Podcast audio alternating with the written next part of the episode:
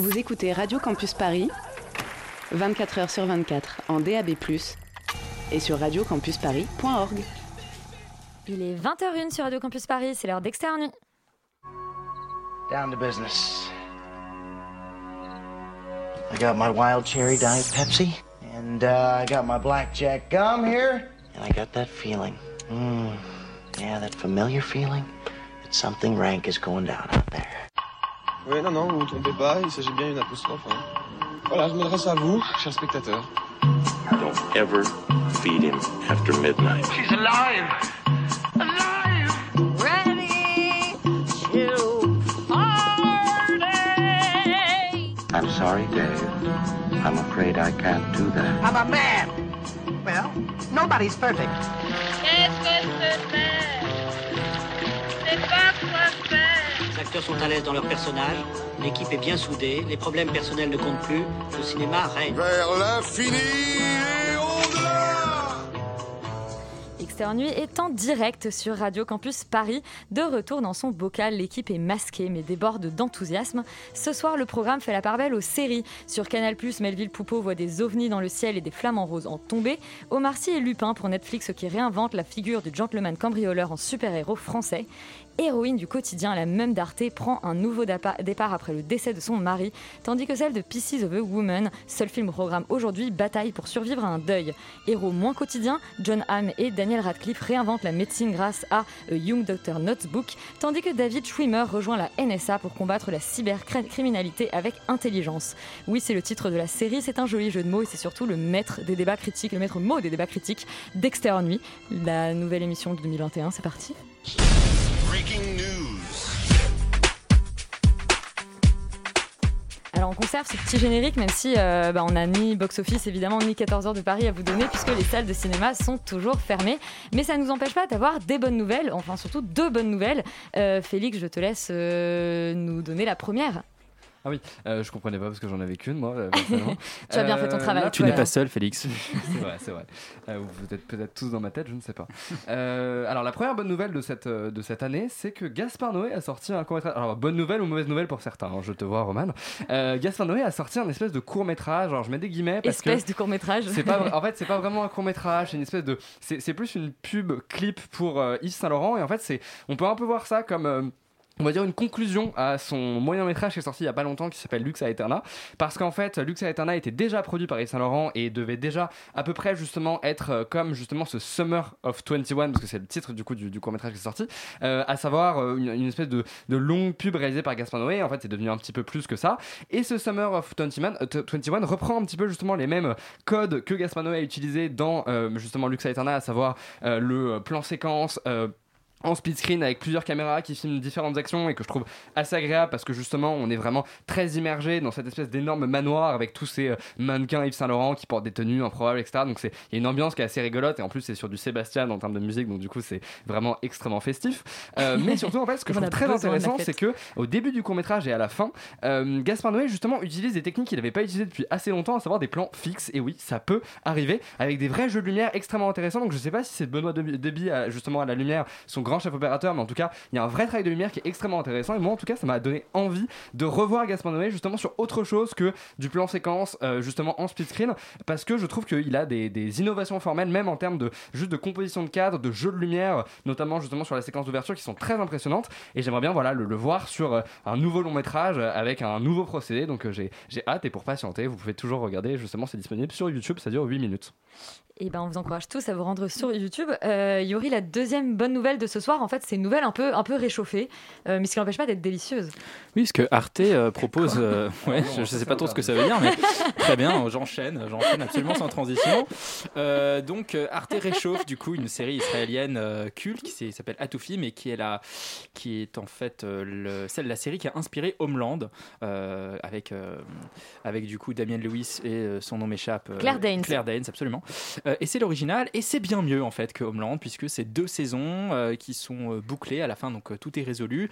Et ça part du même principe, à savoir des soldats euh, qui ont été pris en otage pendant, pendant la guerre, une guerre au Liban, et qui ensuite reviennent en Israël, et ils sont donc évidemment scrutés par, par les médias. Donc ça va analyser comment ils vont se réinsérer plus ou moins après avoir été otages pendant des, des- années et des années, et en même temps, eh ben, peut-être qu'ils ont été retournés et qu'en fait ce sont des espions.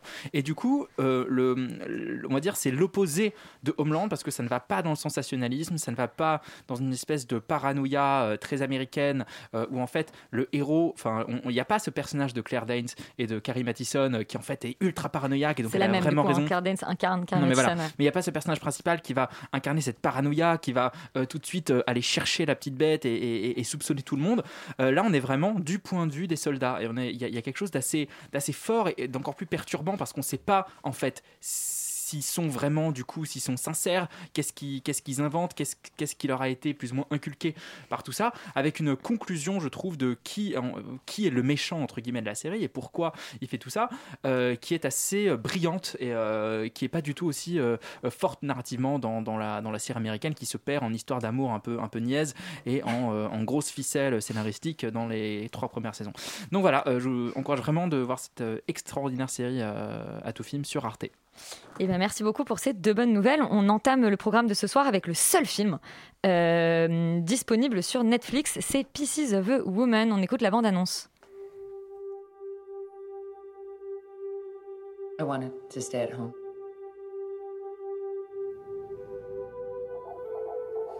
She sounds really good. Hi, baby.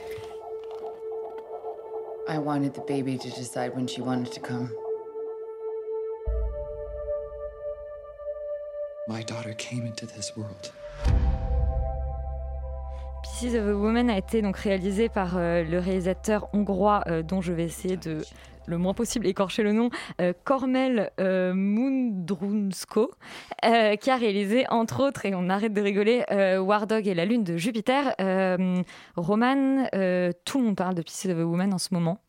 Oui, Euh, oui. À, tort, à tort ou à raison? A raison, complètement. En fait, euh, ça raconte l'histoire d'une, euh, d'un jeune couple qui euh, attend un enfant, comme euh, vous l'avez entendu dans la bande-annonce, et dont la jeune femme Martha, qui est interprétée par Vanessa Kirby, décide que l'accouchement se passera à la maison, avec l'accord de son mari qui s'appelle, enfin son mari, son partenaire en fait, qui s'appelle Sean, et qui est interprété lui par Shia LaBeouf.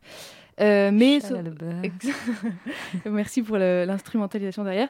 Euh, mais euh, l'accouchement va pas se passer comme euh, prévu et je vais pas spoiler l'événement du film. en même temps, mais ouais. il, il est quand même vite question de pompiers, d'un procès et surtout d'un deuil. Euh, donc en fait, j'ai totalement spoilé ce qui s'est passé, mais euh, voilà, vous verrez quand même le film. Euh, énorme claque et euh, beaucoup de larmes pour un dimanche soir. Donc je me suis réveillée avec des énormes cernes le lendemain matin, même si ça change pas de d'habitude, vous me direz. Mais en fait, ce qui est marrant, c'est que j'ai failli arrêter le film au bout de 10 minutes, tant c'était éprouvant. Et tant j'avais eu ma dose de scènes d'accouchement euh, gênantes cette année avec, euh, avec le film énorme euh, en 2020. Euh, et finalement, au moment où en fait je veux cliquer sur pause, il y a un plan qui, qui m'en empêche, qui est le plan d'une main qui pend d'une baignoire, un peu comme la main de Mara du tableau de David, où on pense qu'elle est complètement morte, dépourvue de vie. Et finalement, elle se met à bouger. En fait, il y a quelque chose qui se tend. Et justement, cette tension qui, rési- qui résiste, en fait, résume absolument tout le film pour moi. Et de manière brillante, ça résume toute la mise en scène de Mundrus. Xo, je ne sais pas comment on dit ce nom de famille, euh, mais qui joue justement avec ces tensions, qu'elles soient euh, familiales, physiques, intérieures. Il a tout le temps question de tension dans ce film. Et c'est génial de voir comment la mise en scène accompagne cette tension euh, avec des plans comme celui de la baignoire, comme celui d'un ravalement de salive, un énorme un, un plan serré sur le cou euh, de la protagoniste. En fait, il y a quelque chose de très euh, théâtral et de très cinéma à la fois dans ce film, ce qui crée presque un genre à part entière. Et ce mélange des deux est absolument jouissif. Ça m'a fait beaucoup penser à Marriage Story en fait dans ce mélange-là. Autre film Netflix d'ailleurs. Autre film Netflix. Et très bon film par ailleurs. Et ensuite, moi, ça faisait très très longtemps que j'avais pas vu une mise en scène aussi belle en fait que, que celle de ce réalisateur hongrois qui arrive à donner euh, le fond avec la forme. En fait, il commence avec euh, euh, un plan séquence de 23 minutes qui est quand même assez justement monumental Qu'est-ce qu'il y a, Yuri? Un plan séquence. Si, hein, alors bon, c'est un, un faux plan Non, séquence, mais en plus, mais il y avait des vraies coupes pour le coup au début. C'est pas un plan séquence. bah, il y a un plan séquence dans les, un moment de l'accouchement Oui, qui dure 23 minutes. ah, de me faire chier. Euh, bref, euh, en fait, de 23 minutes, en tout cas, il y a un plan séquence euh, euh, hyper linéaire qui va être euh, coupé au moment où il y a cet événement atroce qui arrive. Et en fait, tout est brisé à partir de ce moment-là. À la fois la mise en scène qui commence à, avoir un montage un peu plus saccadé et les personnages au- aussi. Et en fait, c'est une espèce de, de reconstruction qui commence à avoir lieu jusqu'à la fin, où pareil, il y a un espèce d'autre petit, plan séquence sur, sur, euh, le procès. Euh, et tout est une histoire de reconstruction dans Pieces of Woman, et euh, à la fois dans le montage, dans la forme et dans le fond. Donc voilà, moi je vous conseille d'aller pleurer un bon coup euh, en regardant ce film, ça fait beaucoup de bien. Et alors, ce que les, les auditeurs ne voient pas, c'est qu'en fait, il y a clairement deux camps.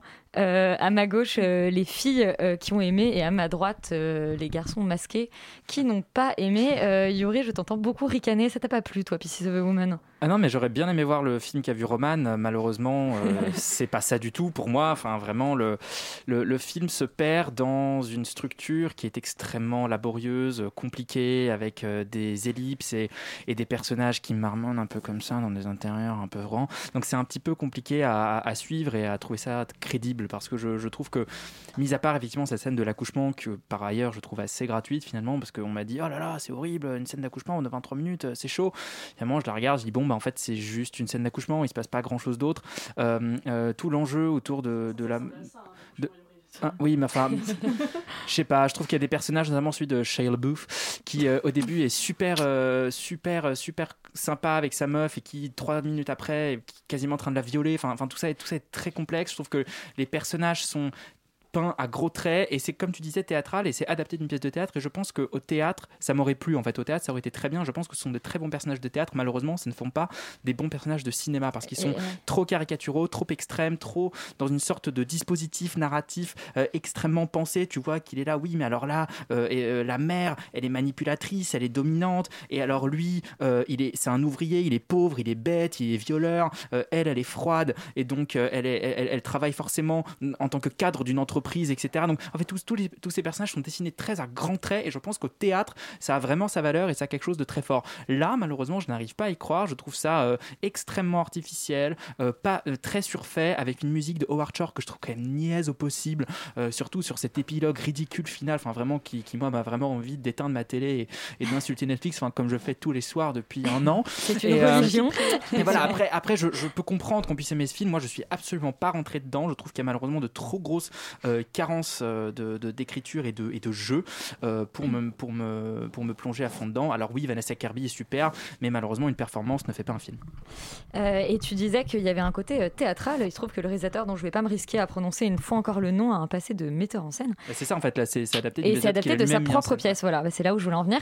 Félix, toi, tu connais un petit peu le travail de ce réalisateur? Tu avais déjà vu La Lune de, Ouais, de Jupiter? Carrément que j'avais adoré et, euh, et c'est vrai que grosse déception parce qu'en fait la lune de Jupiter je trouvais qu'il y avait un- il y avait une vraie patte en fait de mise en scène il y avait vraiment alors évidemment c'était un film de genre euh, donc c'était beaucoup plus facile d'esthétiser, de- d'avoir quelque chose de, de- formel en fait, de beaucoup plus fort. Mais au moins, je crois qu'il y avait une vraie personnalité qui se dégageait justement de l'ambiance du film, de, la- manière dont, il composait ses cadres, dont il utilisait ses mouvements de caméra. Et là, en fait, il va venir justement faire un film, enfin fa- faire un film du coup dramatique, et il va venir faire quelque part, enfin, il va adopter, je trouve, une mise en scène qui est assez impersonnelle. Il va avoir ce- cette espèce de réflexe de se dire, je filme quelque chose d'intime, et donc du coup, je vais faire des gros plans sur des mains qui touchent des corps et sur des visages. Et ça, ça commence un peu à m'énerver euh, parce que je trouve qu'il y a quand même d'autres manières de filmer justement justement euh, ce genre de scène et ce genre de de- d'histoire pour rendre ça en fait concrètement réellement intime. Parce que moi personnellement la scène d'ac- d'accouchement j'ai été extrêmement extérieur parce que je trouve que la démarche en fait du plan séquence déjà j'ai l'impression que il a fait ce film pour faire cette scène. Parce que tout le reste du film en fait est déroulé. J'ai l'impression qu'il a construit une histoire autour de cette scène là mais que en fait euh, foncièrement cette enfin en fait on, on a tous les détails de l'accouchement mais finalement on revient jamais vraiment dessus. Donc il y a vraiment quelque chose de démonstratif pour la démonstration que je trouve en fait finalement assez enfin pourquoi pas mais dans ce cas là essayer de raconter vraiment quelque chose.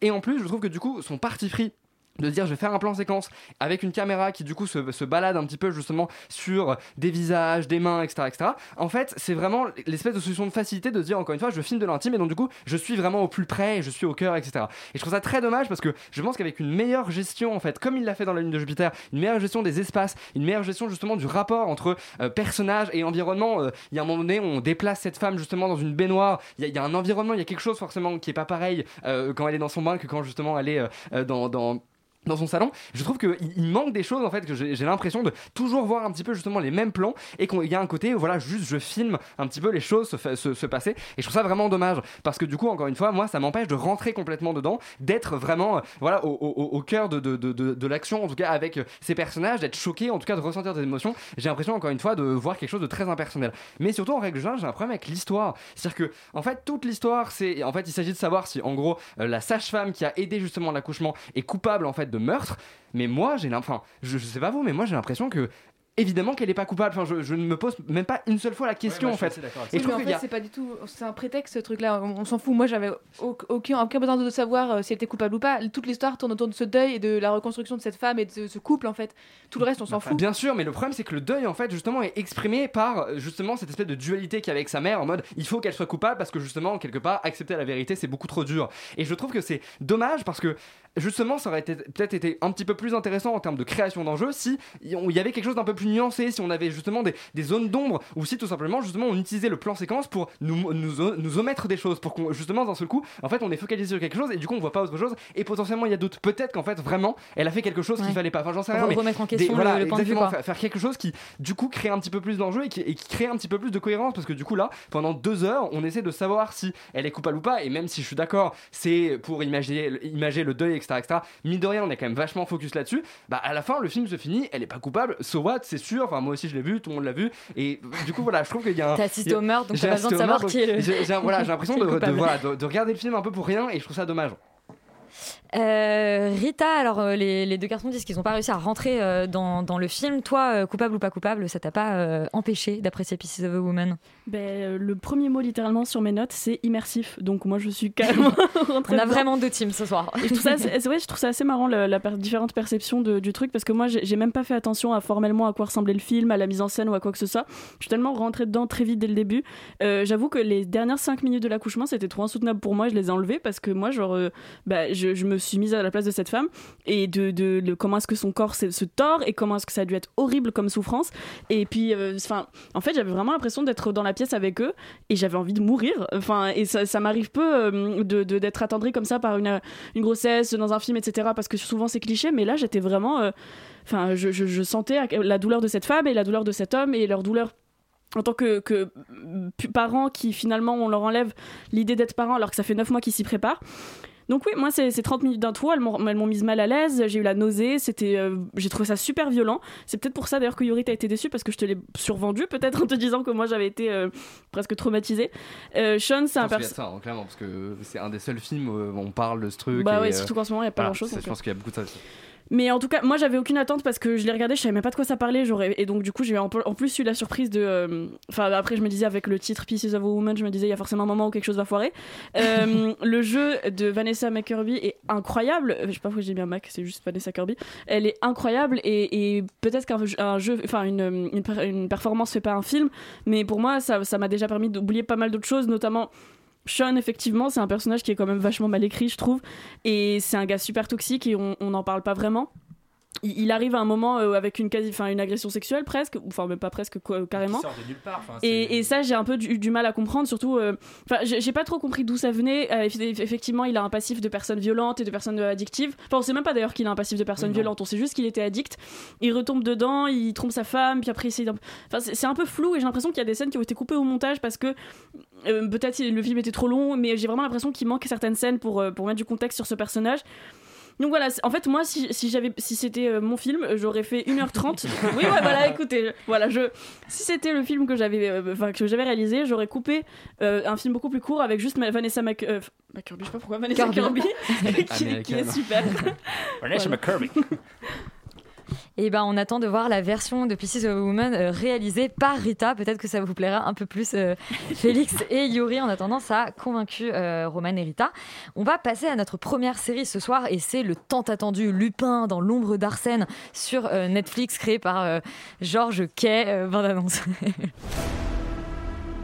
Je suis agent d'entretien. Les œuvres d'art que je nettoie. Vendredi prochain, ils vont vendre un colis aux enchères. On va le voler. Vous entrez balayeur Et vous sortez millionnaire.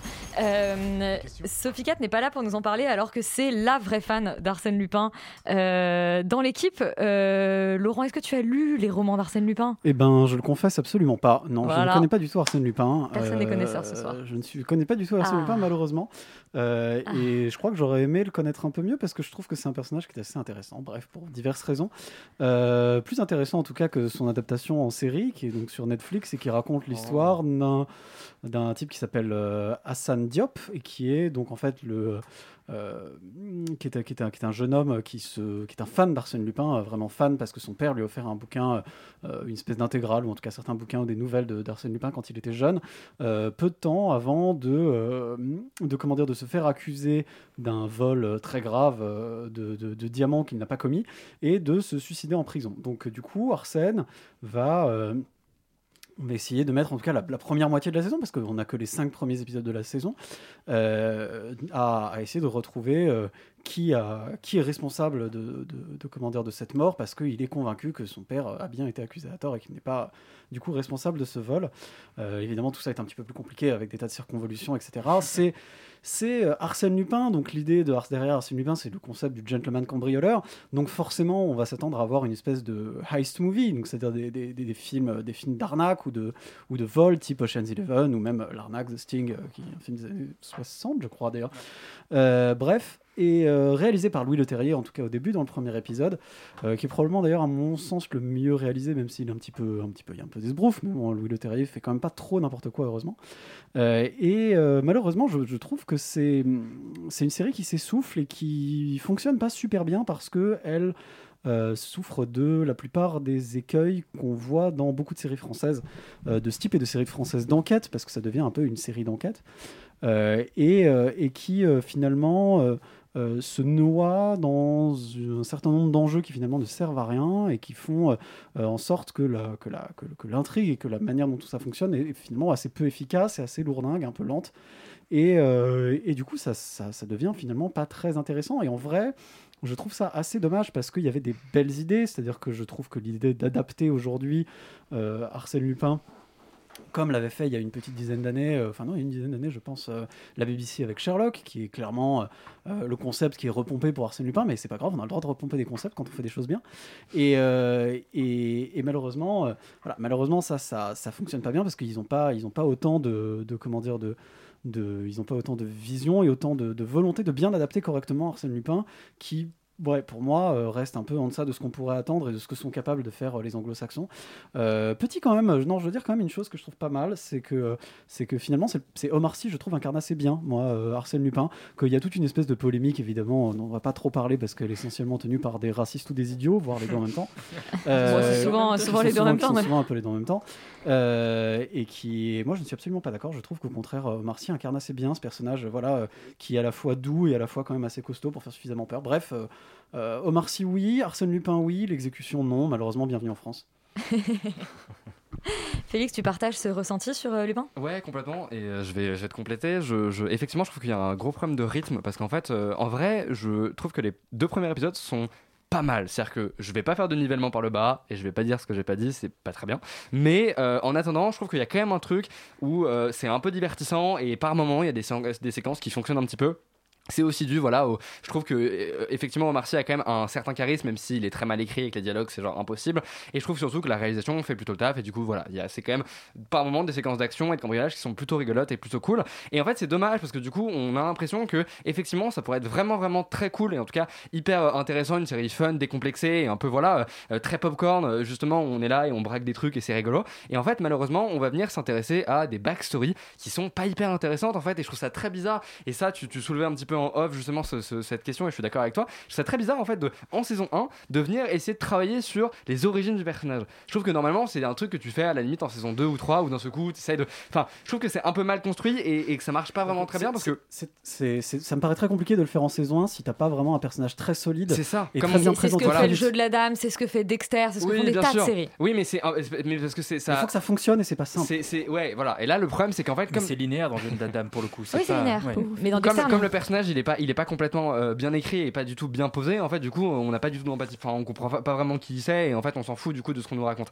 Et en dehors de ça en fait je trouve qu'il y a un vrai problème c'est que euh, normalement donc Arsène Lupin c'est un gentleman cambrioleur et en fait euh, d'ailleurs c'est dit littéralement Marcel dit c'est quand même quelqu'un qui justement on le voit mais on le regarde pas donc c'est quand même quelqu'un voilà qui fait des casses aux yeux de tous et il y a d'un seul coup des retournements de situation où en fait il a toujours un temps d'avance etc ça c'est vrai pendant deux épisodes et d'un seul coup le mec se transforme en Batman c'est à dire que t'as quand même trois épisodes où c'est juste Arsène Lupin qui dirige des drones pour filmer des gens et faire des interrogatoires. Trop bizarres Et est Alfred. et ça je comprends pas du tout parce que il y a vraiment dans ce coup un- une rupture de ton où, en fait on n'est plus du tout dans Arsène Lupin mais complètement dans autre chose autre chose qui n'est pas du tout intéressant et on sent qu'en fait ils ont écrit vraiment au fur et à mesure que c'était dans la merde en fait. Et du coup ils ont écrit des trucs en mode ouais mais en fait il est très riche il a plein de trucs plein de gadgets. Il a un fauteuil avec le visage de, de Arsène Lupin parce que c'est trop un geek. Enfin vraiment des trucs qui marchent pas ils sont interdits. Ce, n'est pas une, ce n'est pas une très bonne idée de donner très peu de temps aux auteurs pour écrire en fait. ça c'est sûr, on est d'accord.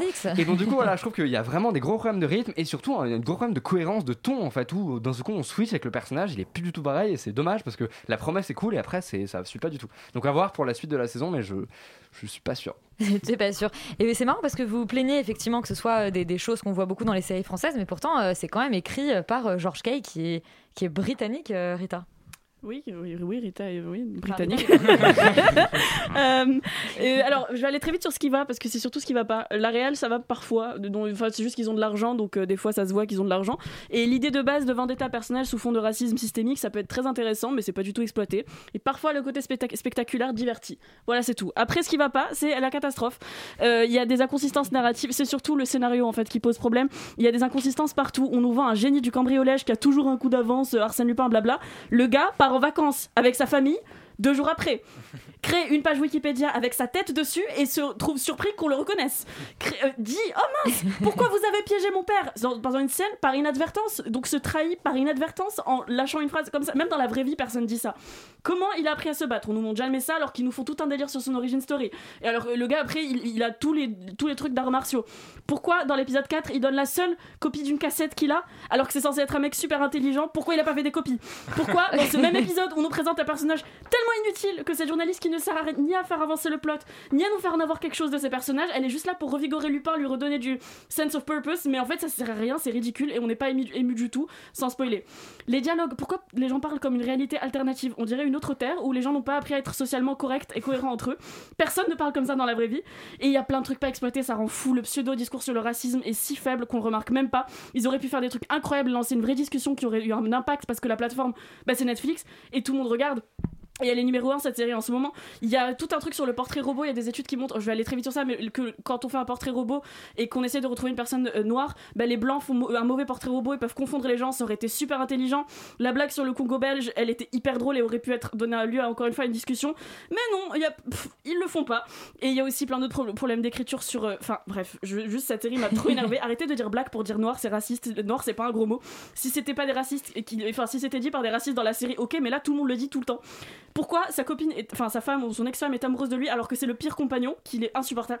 Oui, je- on me dit de, de couper, mais Non, bref. non, mais vas-y. euh. Non mais écoute, j'ai pas grand chose de plus à dire parce que je vais pas continuer. Enfin là, je suis en train de, de- de taper sur quelqu'un qui est déjà allongé par terre et c'est pas cool. Mais, mais juste, ça m'a trop énervé parce que ça aurait pu être incroyable, incroyable et ça l'était pas. Et voilà.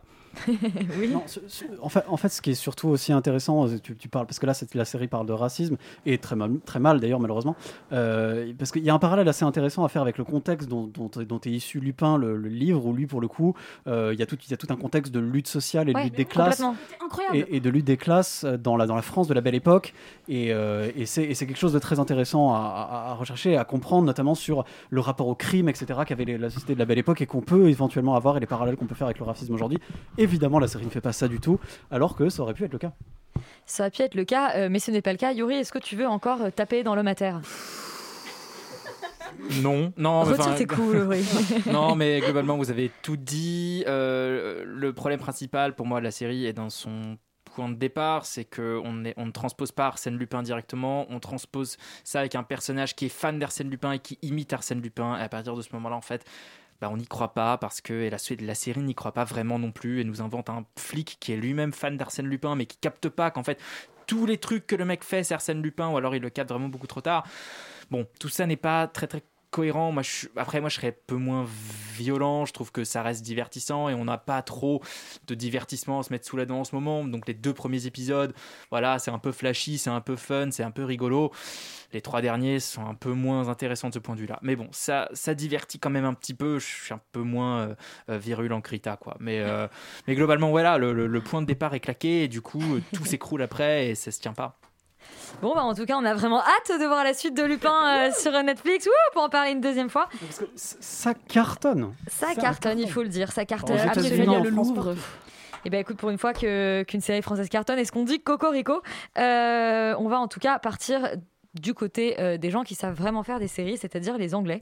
Et la première dont on parle, c'est euh, Young Doctor's Notebook.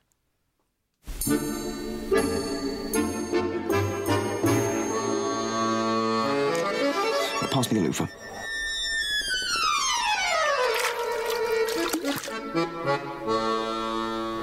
Can you take me a little further? I'm the doctor.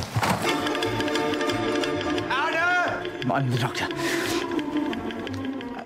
Charmante petite musique. Euh, Yuri, tu danses dessus, mais est-ce que tu pourrais d'abord nous pitcher?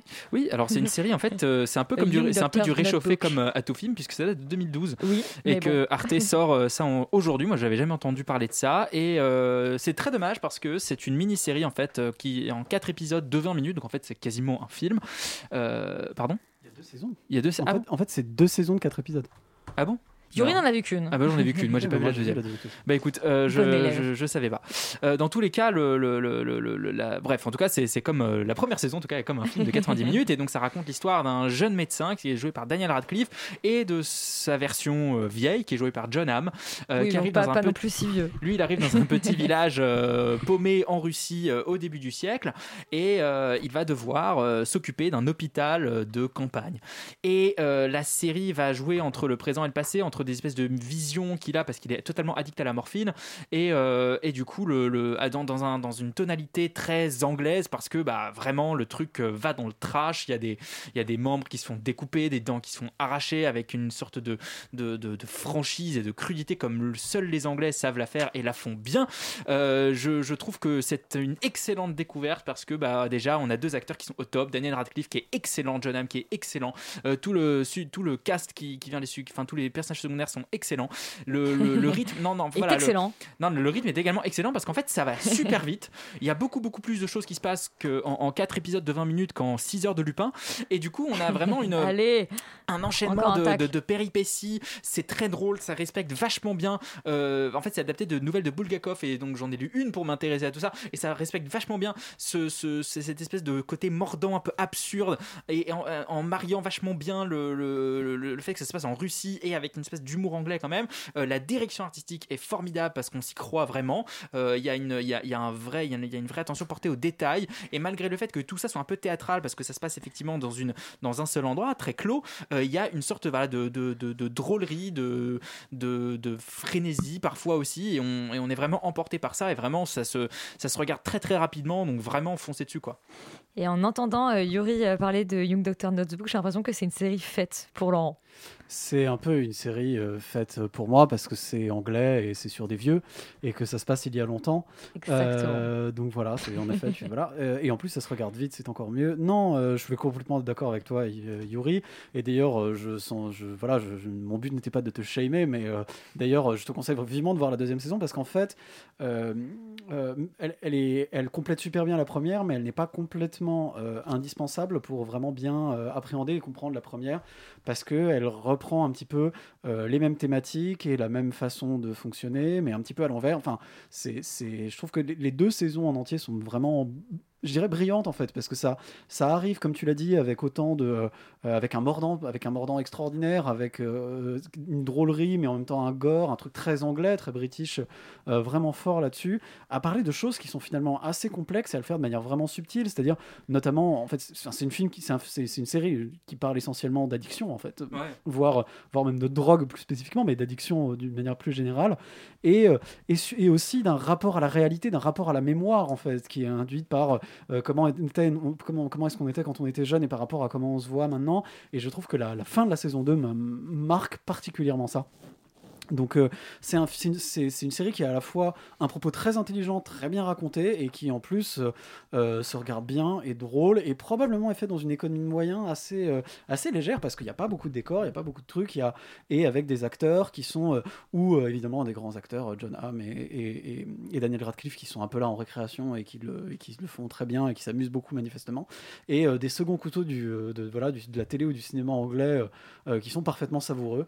Donc non, Young Notebook, euh, c'est pas trop pour les âmes sensibles. Il y a des moments quand même vraiment glauques, mais qui en fait, bon, si on est vraiment euh, très très susceptible à ça, on peut les passer au pire. hein. Mhm. si vraiment voilà les, les arrachages de jambes vous déplaisent, ça, ça peut toujours se passer. On comprendra quand même le reste. ça me plaît que quand c'est vraiment quand j'ai l'odeur en fait malheureusement c'est pas le cas Euh, et, et donc euh, donc non bref c'est une très bonne série ça fait un bon moment que j'avais pas vu une aussi bonne série même si ça date de 2012 c'est sur Arte c'est gratuit allez-y c'est vraiment très bien Arte toujours très bien tout est très bien Eh ben, tout est très bien. Euh, on vous recommande absolument la série. Euh, et on va parler d'une autre série britannique euh, qui s'appelle, bah, qui est tout simplement très bien nommée Intelligence. In an increasingly digital world, cooperation between intelligence agencies has become vital. We have Jerry Bernstein from the NSA arriving shortly. Hello? Hi, Mom. Rita, on retrouve euh, David Schwimmer. Mais oui, The mais Great oui. David Schwimmer Ah, dans mais- Intelligence. Qu'est-ce que je l'aime? Alors vraiment, euh, lui c'est le, le- bah, son duo, franchement, avec le créateur de la série qui joue dedans aussi, il me semble, ce qui Nick est. Mohamed. Euh, ils sont exceptionnels tous les deux. Enfin vraiment, j'ai beaucoup ri. Surtout le premier épisode, j'ai vraiment ri, euh, mais à haute voix toute seule, ce qui arrive rarement quand je regarde une série. Mais David Schwimmer est toujours aussi bon que dans Friends, quoi. Il est vraiment, ce gars est drôle dans son existence. Et oui, il a des, des- il a des lignes qui sont super marrantes et il y a des one-liners assez excellentes dans cette série. Mais il est aussi juste très très drôle. enfin, il a un, un jeu comique euh, Donc ouais, c'est un super duo. Euh, donc j'ai beaucoup ri. C'est parfois un petit peu lourd, mais si on aime l'humour absurde, c'est génial. Genre il y a certaines scènes qui sont vraiment too much dans à certains aspects, mais globalement c'est vraiment très très drôle. Il y a une BO qui est hyper travaillée, j'ai trouvé pour une sitcom. Euh, à base de, de- sur- surtout de batterie et de percus. Donc euh, ça c'était super. Et, euh, et j'ai beaucoup aimé. Donc général, plus généralement toute la série en fait. Enfin c'est très petit ça a pas beaucoup plu aux, aux anglais qui disent que c'est une série anglaise de seconde zone. Mais moi j'ai trouvé ça plutôt pas mal. Même en termes de mise en scène c'est assez intéressant. Vu que ça se passe du coup donc bah, j'ai pas pitché globalement. J'allais te dire, qu'est-ce que ça raconte en fait Bah oui, Je vais y venir, j'attendais de. bah, vous avez la vie une pause avant- quelque part. Voilà, non, alors intelligence, comme son nom l'indique, ça parle de, de, de- d'intelligence, donc de sur le service de surveillance. euh, c'est euh, euh, c'est euh, chez les- dans le service de cybersécurité euh, en Angleterre et euh, il y a un intervenant euh, qui est euh, donc euh, le joué par David Schwimmer euh, de la NSA qui est, de- qui est leur équivalent américain qui va arriver euh, pour euh, être un peu l'envoyé spécial des États-Unis et euh, qui est juste le personnage le plus détestable du monde. Il rappelle un peu euh, les, les- enfin, euh, de- le personnage de The Office ou ce genre de gars qui euh, pense à tout savoir alors qu'il sait rien, qui est vachement sexiste et raciste sur les bords. Euh, Il y a des scènes mais pas permises en termes, enfin, il y a des scènes pas permises qui sont beaucoup trop drôles entre lui et Nick Mohamed. Donc ouais, c'est c'est très très drôle. Comme je disais, la mise en scène est vachement intéressante parce qu'on a des plans euh, de vidéosurveillance, on a des plans euh, d'ordinateur, euh, où, du coup c'est pas des trucs qu'on a l'habitude de voir. Euh, ça, va beaucoup. Enfin, je pense que c'est ce qui serait bien de faire s'il y a un film un jour sur le Covid. Genre si on veut montrer des gens qui discutent via The Zoom ou via téléphone ou FaceTime, bah, c'est une bonne manière de le faire sans que ça soit lourd et sans, que ça soit un peu bizarroïde parce que souvent quand on filme les écrans au cinéma ou à la télévision, on a des trucs qui ressemblent pas vraiment à la réalité. Et là, en l'occurrence, c'est vraiment cool. Donc voilà, c'est très très marrant, c'est frais, c'est euh, 6 fois 20 minutes, donc ça se regarde très très vite. Si vous avez envie d'un truc euh, plutôt euh, euh, drôle et très humour anglais, parfois un peu lourdeau, mais globalement très drôle, go for it. Go for it. Euh, c'est aussi ta recommandation, Romane Oui, oui, moi je recommande. Je trouve que c'est euh, fait avec énormément d'autodérision et ça c'est euh, assez jouissif pour le spectateur. Et puis c'est toujours agréable de voir un crétin à l'écran, surtout quand il est interprété par David Schwimmer, dans une série qui s'appelle Intelligence. Et d'ailleurs, en fait, c'est ce que je trouve le plus réussi de la série, c'est que c'est ce personnage d'idiot euh, et sa confrontation avec ses collègues qui, qui est vraiment drôle, il faut le dire, et, et qui renvoie une espèce de caricature un peu flippante et en même temps hilarante des Américains. Et encore une fois, qui est faite avec beaucoup déri- d'autodérision, donc euh, pas mal de bienveillance euh, quand même. Euh, les personnages secondaires sont, sont tous euh, hyper différents, donc il y a un beau panorama des personnages qui sont tous plus barrés les uns que les autres. Euh, Il y a un huis clos qui fonctionne bien puisqu'on est toujours dans ce, système de cybersécurité. Et on sent vraiment qu'effectivement la série puise dans la, mise en scène de The Office, dans le, rythme de The Office de manière plutôt efficace. Ce qui globalement en fait donne quelque chose d'assez classique mais de réussi. La promesse étant quand même de nous faire rire et ça c'est complètement tenu jusqu'au bout. Il y a quand même la scène d'arrivée de David Schwimmer à l'aéroport qui est absolument géniale où il est dans les escalators avec ses lunettes de soleil euh, et il bloque tout le monde en fait derrière. Et je trouve que bizarrement c'est une série qui euh, parle en fait de David Schwimmer, c'est-à-dire de, de- de- des acteurs qu'on a euh, malgré elle en fait qu'on que des, des- acteurs qu'on a vus et qui sont devenus iconiques et qui ont rien fait d'autre après et qui reviennent. C'est-à-dire que ce sont des icônes et ils reviennent dans des trucs. Ils, ont du mal en fait à revenir parce qu'on les prend un peu pour des. On garde la version de, on garde la vision de Ross qui revient dans le monde du cinéma, qui revient dans le monde des séries. Et en fait, ça dit beaucoup de choses finalement sur ces acteurs-là, je trouve euh, cette série. Euh, après, euh, j'ai quand même un regret qui est que cette série va difficilement euh, plus loin que ça et même parfois elle est trop gentille alors qu'elle pourrait être un peu plus cruelle, notamment avec le choc des cultures puisqu'on a quand même des Anglais qui rencontrent des Américains. Je trouve qu'il y a beaucoup de choses à faire là-dessus et que c'est pas trop exploité. Mais voilà, c'est une série qui a quand même deux atouts majeurs qui sont euh, David Schwimmer et euh, l'humour. Et en 2021, moi je demande pas grand-chose de plus en fait. C'est vrai. Mais c'est deux atouts majeurs ou c'est un même atout majeur? Parce qu'on peut peut-être Les considérer deux, que les deux voilà. vont ensemble. Mais Nick Mohamed, David Schwimmer, faut qu'on. Oui, oui, c'est ça. En fait, Ah, c'est dans tout. tout, euh, Il est vraiment très très drôle. Bon, une série qui tente aussi de nous faire rire, nous faire rire avec des ovnis, avec de la science-fiction. C'est la nouvelle création originale de Canal+, OVNI, avec euh, des parenthèses autour du S. Tu connais le GEPAN Groupe d'études des phénomènes aérospatiaux non identifiés? Enfin, les ovnis, quoi. Tu prends la tête du GEPAN. Moi, j'y connais rien en ovni. Alors le GEPAN, le GEPAN, c'est les années euh, 70, Sayuri. Oui, et ça existe vraiment. Ça, Ouais, il faut le dire. euh, là, c'est vraiment un- une division du CNES qui s'amuse à euh, savoir si, oui ou non, nous sommes seuls dans l'univers. Mais c'est un peu le programme SETI, l'équivalent du programme SETI Exactement. américain en France. Voilà, sauf que c'est bah, français, saucisson camembert, et que Moins d'argent et... Alors, en, en- en fait, Ah, non, le, le- j'ai dit le- une connerie. non, non, oui, le GEPAN, c'est pas du tout comme le programme SETI qui essaie de chercher des signaux. Le GEPAN, c'est un, c'est un, c'est un, comment dire, c'est un organisme dont le travail, c'est d'essayer de répondre aux questions que leur ne- enfin, leur demandent les Oui, gens mais sur, sur est-ce que les, les- est-ce qu'ils peuvent expliquer les phénomènes euh, atmosphériques qu'ils ont pu trouver? C'est vrai coup, que le, le, SETI, effectivement, est Le beaucoup plus... Oui, on, est d'accord qu'il y a une vraie...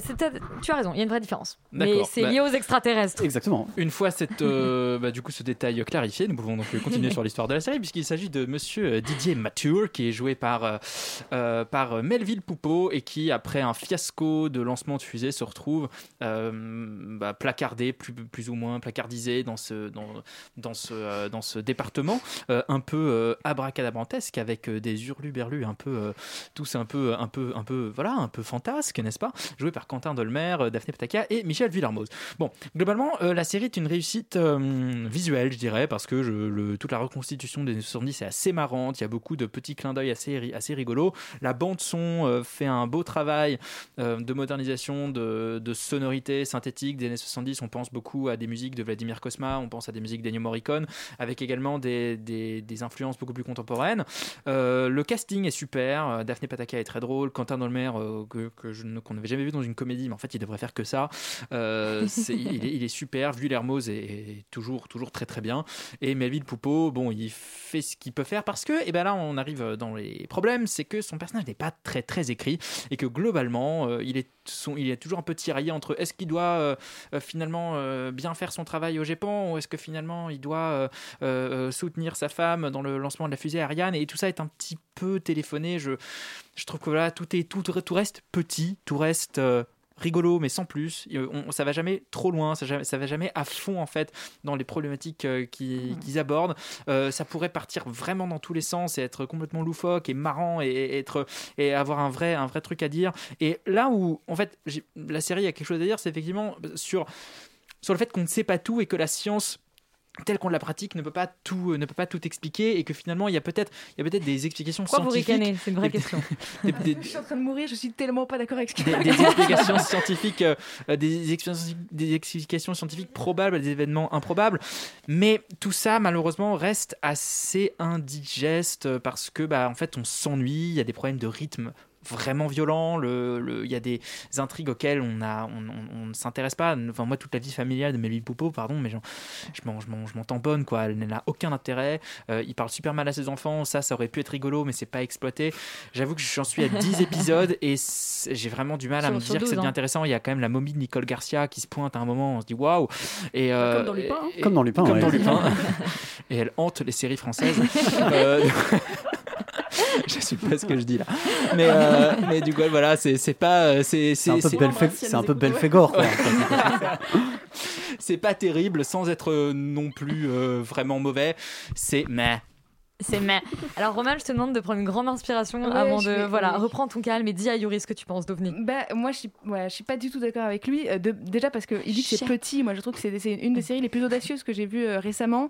C'est une série, moi, je- qui, en fait, qui a fini par me faire croire aux ovnis. euh, je dis ça en rigolant, mais en fait, c'est quand même une série qui donne envie euh, d'y croire, et c'est là qu'elle est absolument géniale. Déjà, encore une fois, par son audace de traiter un tel sujet euh, en mêlant plein de genres différents et de manière très efficace, on arrive à voir en fait une sorte de, de, de- de fantastique mêlé à une enquête, mêlé à des drames familiaux que moi je trouve hyper intéressant.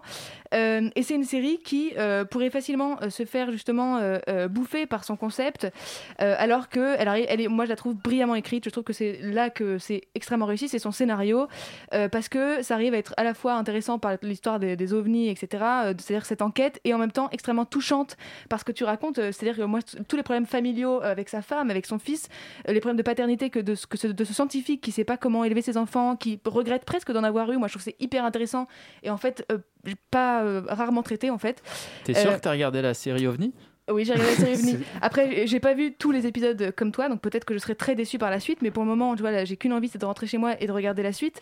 Euh, et euh, pareil, je trouve que la série, autant dans l'écriture que dans la mise en scène, arrive ultra bien à, euh, en fait, doser ce- cette partie euh, minimaliste et la partie scientifique euh, et excentrique de la série. C'est-à-dire que c'est précisément le dilemme des personnages et c'est là où je trouve ça génial, c'est son combat en fait entre permanent entre euh, la science, le rationnel et l'irrationnel. Et c'est le thème en fait de la série, c'est que on nous explique qu'on a tous une part des deux et qu'il y a un, combat constant entre ces deux parties-là. Moi, ça me touche énormément comme sujet et donc le personnage de justement de Didier, je le trouve extrêmement intéressant là-dedans. Je trouve que ce dilemme que tu toi regrettes entre sa femme, ses enfants et la partie scientifique, son boulot, je la trouve Ah, euh, primordiale dans la Je série. le regrette pas, c'est juste que je trouve ça pas traité, enfin ou traité d'une manière qui est euh, anecdotique. Tout est tout est du domaine de l'anecdotique en fait dans la série et rien rien n'a vraiment d'importance. Bah moi je, préf- je préfère que ce soit traité de manière subtile, c'est-à-dire que euh, c'est pas c'est jamais En fait, expliqué. je, je sais pas si c'est le problème des scénaristes euh, qui veulent absolument mettre des enjeux partout et qui du coup ils n'en traitent aucun, ou si c'est le problème des chargés de développement qui demandent absolument aux scénaristes de mettre des enjeux partout et que du coup les scénaristes le font. Écoute, en tout cas, euh, ouais, en tout cas, euh, cette série, euh, cette série a visiblement mal vieilli depuis ses premières versions que j'avais l'occasion de lire. Donc, euh, il n'y avait pas du tout d'enjeux familiaux, il n'y avait pas du tout de fusée Ariane euh, qui reste après le décollage raté.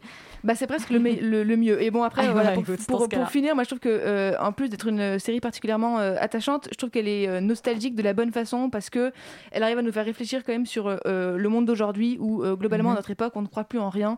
Et euh, voilà, moi je trouve que c'est quelque chose qui, qui fait écho euh, bien avec euh, un truc contemporain Euh, et que je trouve ça beau, euh, bien filmé et intelligent. Donc euh, moi je recommande cette série.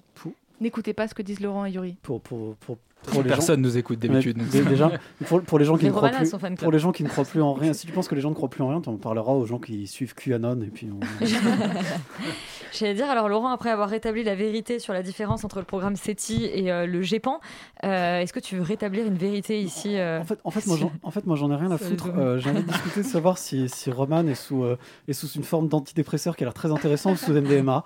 Je sais pas, mais en tout cas, euh, en, Les tout cas, deux. ça a l'air- en tout cas, ça a l'air super bien ce que tu fais. Et euh, non, en fait, je trouve, que tu dis des trucs justes sur la série, notamment sur euh, sa thématique qui est assez intelligente et qui est assez intéressante. Euh, mais, mais, mais, mais en fait, je trouve que tu es beaucoup, beaucoup, beaucoup trop gentil. C'est-à-dire que c'est vraiment, je suis complètement d'accord avec Yuri pour dire que c'est raté et que en fait, c'est super dommage parce que c'est encore une fois, Cocorico, série française, c'est une bonne idée, c'est très mal exploité. C'est-à-dire qu'il en termes d'écriture, c'est catastrophique. Le, le- côté mou du genou du truc est assez inexplicable. Enfin, vraiment, c'est mou du genou. C'est-à-dire que les, les- ça, ça, ça part jamais loin, c'est toujours euh, un peu lent, un peu faiblard, il se passe des tas de trucs, donc globalement on se fout un petit peu, et qui finalement euh, se- servent assez mal ce que, la propos, ce que, la- ce que, la- ce que le, le propos de la série. Alors moi j'en ai vu encore que la moitié, parce que j'ai vu que 5 épisodes, non il y a 12 épisodes, un, petit peu moins que la moitié, mais honnêtement euh, c'est très très mollasson, et c'est super dommage parce que je trouve que notamment ce que dit la série sur le rapport des gens à la science, le rapport des gens à la vérité, et, que- et- et qu'est-ce que ça veut dire en fait de, de faire de la recherche, de faire de la science, etc.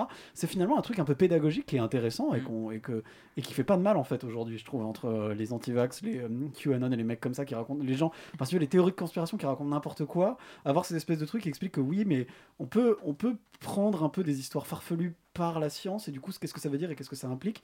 Euh, mais ça, aurait pu être extrêmement bien traité et même d'ailleurs aussi l'histoire familiale elle aurait pu être extrêmement bien traitée sur pourquoi est-ce que euh, enfin qu'est-ce que ça veut dire de, travailler par rapport à sa, famille etc mais en fait tout ça est toujours faible et toujours léger. Et en fait ce que ça veut dire malheureusement c'est que je pense que Canal ne sait pas vraiment quoi faire de ce format de 20 minutes qu'ils essayent de réintroduire et qui ils y arrivent pas bien quoi ils arrivent pas bien à comprendre que euh, c'est un format qui, nécessite une, un- un- une façon d'écrire qui va être différente et qui va, avoir besoin de peut-être plus de, plus de peps, plus de rapidité, plus de. euh, Enfin, bref.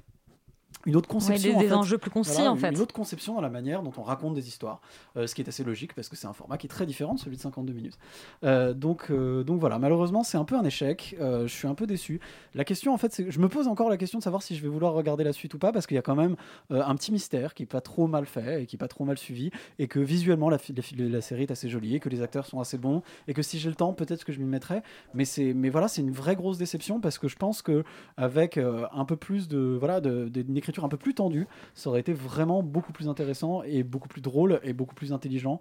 Et, euh, voilà, je reste un peu sur ma faim quand, euh, quand on voit sur une autre série de 20 minutes, euh, Young Doctor's Notebook, qui arrive justement à, éviter tous les écueils que fait, que fait OVNI. Bah, je, je- voilà, je suis un petit peu triste euh, d'être français. C'est un peu vénère de dire ça quand même, mais je suis quand même. Non, reste sur ta note Cocorico. Tu voulais ajouter quelque chose, en Moi, j'ai qu'une seule chose à dire, c'est que ce soir, des aliens vont venir vous chercher pour vous emmener dans une soucoupe spatiale et, euh, et Franchement, vous ce sera emmener mieux que loin sur Terre, d'ici. hein. Ce sera mieux que sur vous Terre allez- avec le vous Covid allez et tout, donc, en euh. changeant d'avis sur cette série, elle est mais géniale. c'est- ça, c'est un- ça, écoutez c'est un, mar- ça, c'est un mardi soir normal Voilà. pour moi.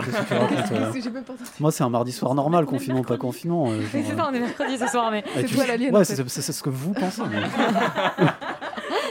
Est-ce que tu peux le prouver qu'on est mardi euh, Ouais, mercredi voilà. Ouais, voilà. Et personne te demande de le prouver. Euh, je sais pas pourquoi je dis ça. Euh, la dernière. Bah, heureusement- eh bien, heureusement, parce que je serais un peu dans la merde. mais, euh, mais on croit sans preuve aujourd'hui. Euh, la dernière série dont on parle, alors euh, tout part, tout part à volo parce qu'on n'a pas, euh, eh ben, tout simplement pas de bande-annonce. Mais c'est pas grave, on a mieux, on, a la jouer. Roman qui peut nous pitcher, nous jouer cette série qui s'appelle tout simplement Mum. En fait, vous voyez qu'il y a une sorte de de voilà d'aller-retour avec le, le premier film dont on a parlé ce soir, euh, l'incapacité de devenir mère suite à un deuil, et puis cette fois-ci une femme, mère. Une femme, je vais, moi je vais vous épargner quand même de le jouer, je vais juste vous pitcher le truc euh, très classique. C'est une sitcom euh, qui s'immisce dans la maison de Kathy, euh, qui donc est la mère de 60 ans, où elle vit avec son fils Jason qui est tout le temps en slip, sa fiancée Kelly qui est un peu la blonde débile, et où sont fréquemment invités son frère loser Derek, sa femme Pauline qui regrette de ne pas être riche, et enfin euh, Michael qui est l'ami d'enfance de Cathy et euh, aussi de son défunt mari Dave, puisque Mom débute justement euh, par le décès, enfin le jour de, pas le décès du mari, mais l'enterrement en fait de Dave, donc du mari de Cathy. Euh, on a gardé le meilleur pour la fin. Moi, c'était en fait Mom, ça aurait clairement été euh, dans mon top 3 séries si je ne l'avais pas bêtement découverte en 2021. Euh, Dommage. Et c'est de nouveau la preuve flagrante que les Anglais sont euh, vraiment des, des- des bêtes dès qu'il s'agit de, de, de thé et de séries. Euh, et, en fait, euh, voilà, moi, c'était un donc, gros coup de cœur. Euh, les- le, le personnage de, de Mom, Cathy, c'est un peu le- le- la personne avec qui vous auriez adoré vous confiner parce qu'elle est rassurante, parce qu'elle vous écoute alors qu'elle a plein de problèmes et qu'elle s'en prend plein la gueule toute la journée. Et elle dit jamais rien. Et en fait, en parlant de, de- de confinement, il faut savoir que la série se déroule que dans la maison de Cathy. C'est vraiment une sorte de huis clos où le réalisateur se permet du coup d'observer de, plus près toutes les dynamiques familiales qui sont absolument fascinantes et qui ont lieu euh, et ici sont revisitées de manière extrêmement comique, extrêmement touchante euh, et c'est euh, euh, jouissif pour le spectateur qui va finir par lui aussi faire partie un peu de la maison et de la famille. On connaît toutes les pièces, on connaît tous les personnages, on les a beaucoup jugés au début de la série, c'est-à-dire qu'au début on se dit ah, effectivement Kelly elle est vraiment conne et à la fin de la série, enfin de la saison 1 qui a trois saisons sur Arte, on se dit qu'est-ce qu'elle est touchante en fait cette, cette fille-là et c'est là où, où c'est extrêmement euh, bien fait, c'est une série qui est profondément humaine euh, et, énormément, euh, enfin et très bienveillante en fait, euh, alors que beaucoup de séries justement se seraient amusées à se moquer des personnages.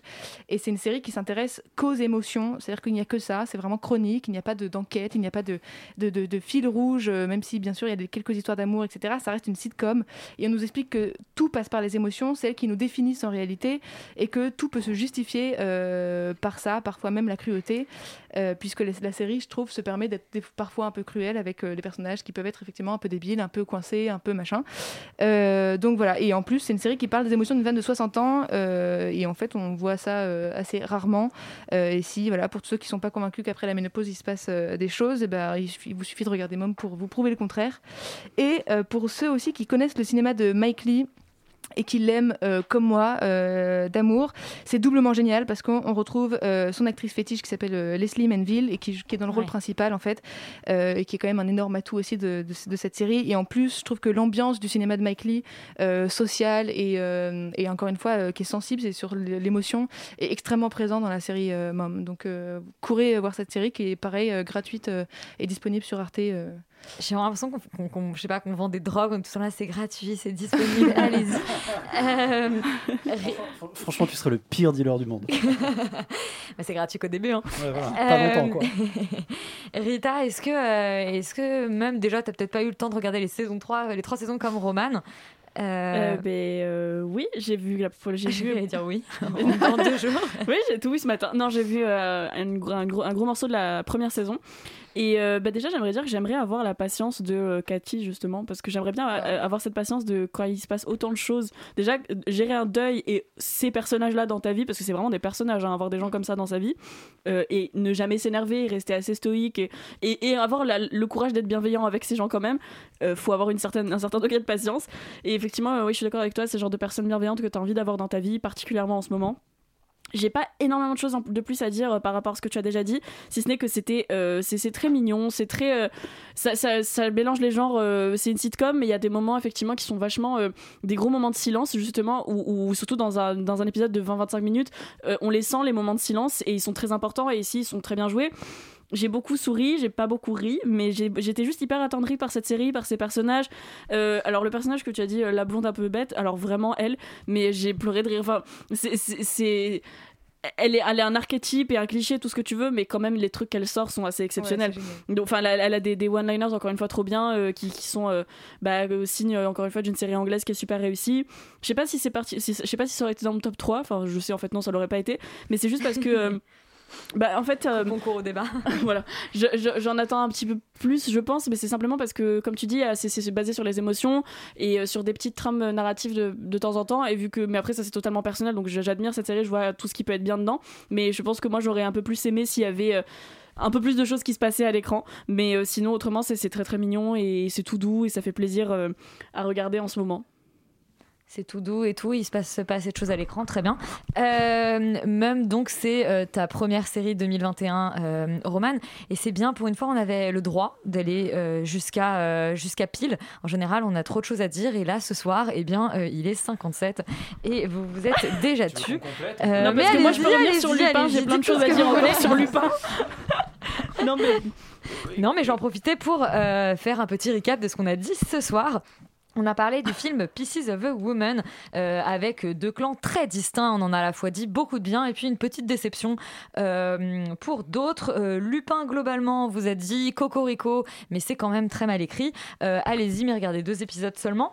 Young Doctor Notebook, c'était la belle surprise de Laurent et Yuri ce soir. Intelligence, celle de Roman et Rita. OVNI, on est mis figue mi raisin. Euh, Roman nous encourage à la regarder et Laurent préfère prendre eh de la MDMA. Cinéma. Et euh, enfin, Mum est la première série du top 2020 de Roman, mais on est déjà en 2021. Euh, L'année commence décidément bien. On remercie euh, Colin à la réalisation, euh, merci à tous, et puis on se dit à la semaine prochaine. Restez surtout sur Radio Campus Paris. Et puis nous, on est là euh, tous les mercredis soirs, on ne bouge pas. Enfin, on, bouge Enfin, pas. ça On va rentrer de- chez nous, mais on sera de nouveau là la semaine On dort prochaine. ici. Bonne soirée. Thank